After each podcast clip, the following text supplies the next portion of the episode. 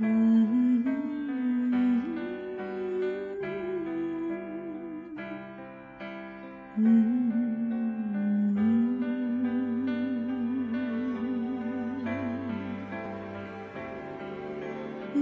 京时间呢是三点五十分，欢迎正在收听我的夜猫子们。那这里是微星里时差情书，正在对您说话的这个声音呢，来自艾草爱青的爱青草的草，那么就是我了，对，就是我。每天都在固定的时间地点，虽然我们身在不同的时空里，但是通过电波，毕竟我们相遇了。那么一天当中最后的十个六十秒，艾草在微信里时差情书，独自传情，陪你说话，为你放歌。如果你也想在这里对他传情表意的话，或者说说一些甜蜜私密的话，或许它关乎爱情，关乎想念，关乎陪伴，总之任何牵念。你都可以在这里告诉我，时差情书将为你传达。你可以以文字的方式在微信里私信艾草，我就可以看到了。那么今天的这封信是一位来自叫做七月的姑娘，这是寄给奶奶的一封信。那下班回到家，空荡荡的，说话似乎都能够听见回音。奔波疲惫了一天，我以为回到家里。精神上就会得到一些解放，至少说能够放松一些吧。可现在看起来，这似乎并不起什么作用呢。甚至我开始怀疑，这还是我的家吗？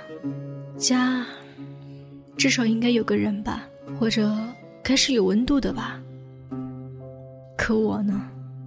我打开冰箱，拿了瓶啤酒，坐在书桌前，对着电脑，我静静的思索着。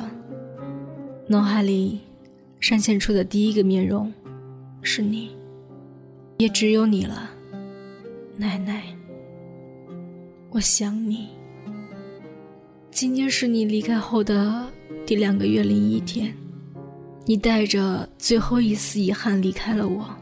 爸爸说，临走前你希望说见到我最后一面，可是因为飞机延误等一些外在的原因。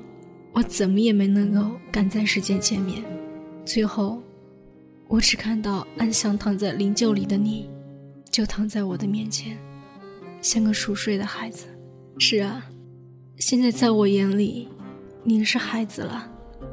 您的爱支撑我从小到现在，打小我就没有与同龄人一样享受过一份来自家庭应有的温暖。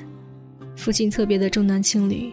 以至于在我刚出世的时候，父亲见到我是个女儿，便和母亲离异了，而母亲也不想要我，所以由于父母这样的关系，我变成了不是孤儿的孤儿。无奈当中，奶奶你收养了我。父亲和另外一个女人在一起，生了小弟弟，便对我更加不喜欢了，甚至不闻不问。十几年来，我都和你相依为命。我上小学。您就每天起早给我做好饭，然后再陪我走一段路，送到大路口，再目送我上学。每天如此，您还记得吗？有时你会给我放只烤红薯在书包里，热乎乎的。等我到了学校的时候再吃，也还是温热温热的。有男孩欺负我的时候，你竟然跑到学校里来，而老师们都还在上课，你就径直的走进了教室，并且抓住了那个男生。把老师、同学们都吓坏了。从那以后，再也没有人敢欺负我了，因为他们都传言说我有个巫婆似的守护神，可那就是你呀。而且同时，从那个时候起，我就开始在心里对自己说，我一定要像您一样勇敢，勇敢地保护自己和自己爱的人，以至于我一路坚强到现在，甚至从来都没敢轻易哭过，除了在您出殡的那天。还有一次是在晚上吧，我记得我和您斗了嘴，您拿起棍棒想打我，我被拉开门，淋着大雨就跑远了，您怎么追也追不上，你在雨里淋着，雨哗啦啦的下，可还是能听见您在后面远远传来叫我的声音，我赌气躲起来，就是不回应你，这样大概过了一个多小时吧，我回来了。却只见你气喘吁吁地靠在门框上等着我回来，衣服全湿透了。然后我们就都病了，您卧床了三天。我学着做饭给您吃，照顾你。从那以后，我开始知道害怕了，因为除了您，我似乎谁也没有了。对，再也没有谁了。所以我不能惹您伤心，惹您难过。可那时候我小，不懂事。上完初中、高中，我终于考上了省外的大学。是啊，可这也意味着我得走了，独自留下你一个人在家。所以那个时候我特别恨父亲，不是因为他抛弃我，而是因为他怎么能够连你也丝毫都不照顾呢？我走了的话，你一个人怎么习惯？生了病怎么办？我强忍着眼泪，踏上了远去的火车。我努力学习，挣钱，难过的时候就想着你，尽早的想把你接来，在我上学的这边一起生活。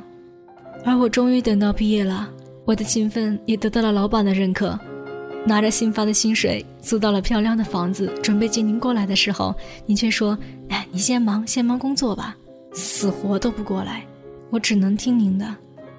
忙碌的工作让时间过得很快，等我再接到通知的时候，电通那头就是父亲的声音了。你叫我怎么能够接受呢？于是我马上订了机票，可是突发的病情却甚至不允许给我一天的时间。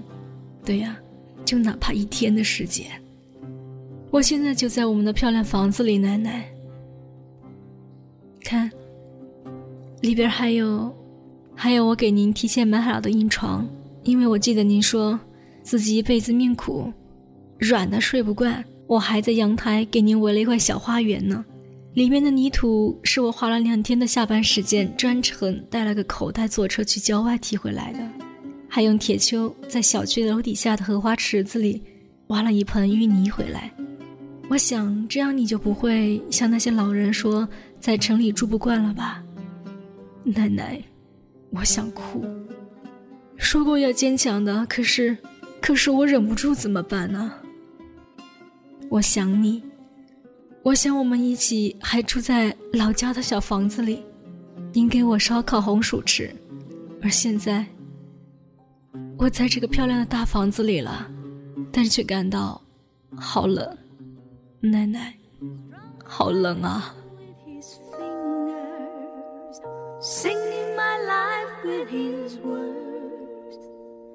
killing me softly with his song, killing softly with his song, telling my whole life with his words, killing me softly with his song.